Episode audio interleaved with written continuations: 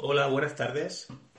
Mi nombre es Alberto López, soy psicólogo sanitario en Grupo Crece y en el podcast de hoy, de Grupo Crece Desarrollo Personal y Profesional, vamos a hablar de los tipos de apego.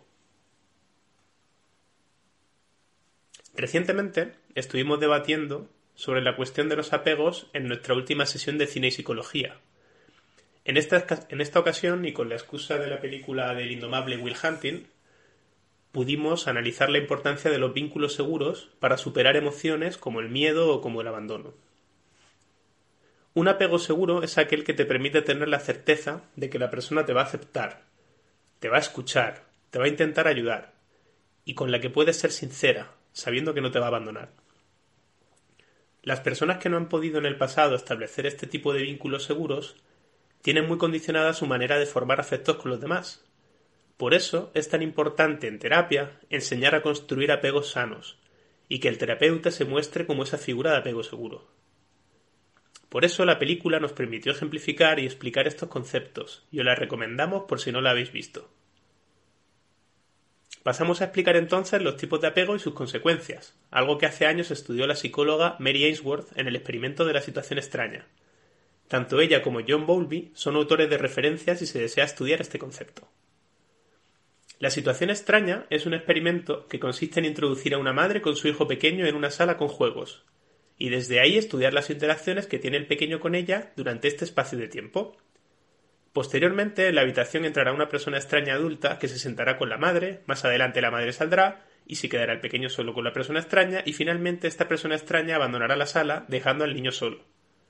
La última parte del experimento consiste en el retorno de la madre a la habitación y se estudiará la forma de reaccionar del hijo. Durante cada una de las etapas se analiza cómo reacciona el menor, a nivel conductual y a nivel emocional. Gracias a este experimento se establecieron los tipos de apego que a continuación vamos a describir. El primer tipo de apego es el apego seguro, denominado también como apego tipo B. Es el apego más saludable. Nos sentimos validados emocionalmente y seguros ante nuestra persona de referencia. Si hemos establecido estos apegos en la infancia, será más probable que tengamos una autoestima sana, una gestión emocional más equilibrada y más capacidad para construir relaciones seguras. El segundo tipo de apego es el apego evitativo, también denominado apego tipo A.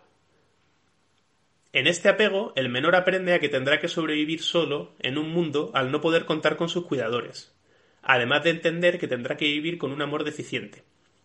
En la edad adulta se favorecerá a una personalidad evitativa con los vínculos afectivos más profundos.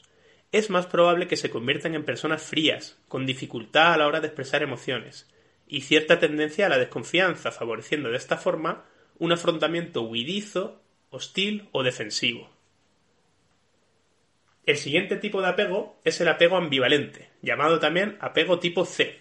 Es un tipo de apego muy dañino. En este caso, el vínculo es inconsistente o inapropiado, y por tanto se generan reacciones desajustadas ante las situaciones. Imaginémonos, por ejemplo, una reacción de pasotismo ante una situación grave o una reacción desproporcionada a un detalle sin importancia. En la etapa adulta, este tipo de apego favorece personalidades marcadas por la inseguridad, el exceso de autocrítica, autoestima dañada.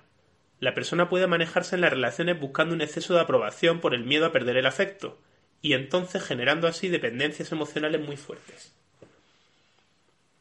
Y por último, tenemos el apego desorganizado, o también denominado apego tipo D, es un tipo de apego que se establece en entornos altamente patológicos, entornos muy agresivos, entornos de maltrato, de abuso.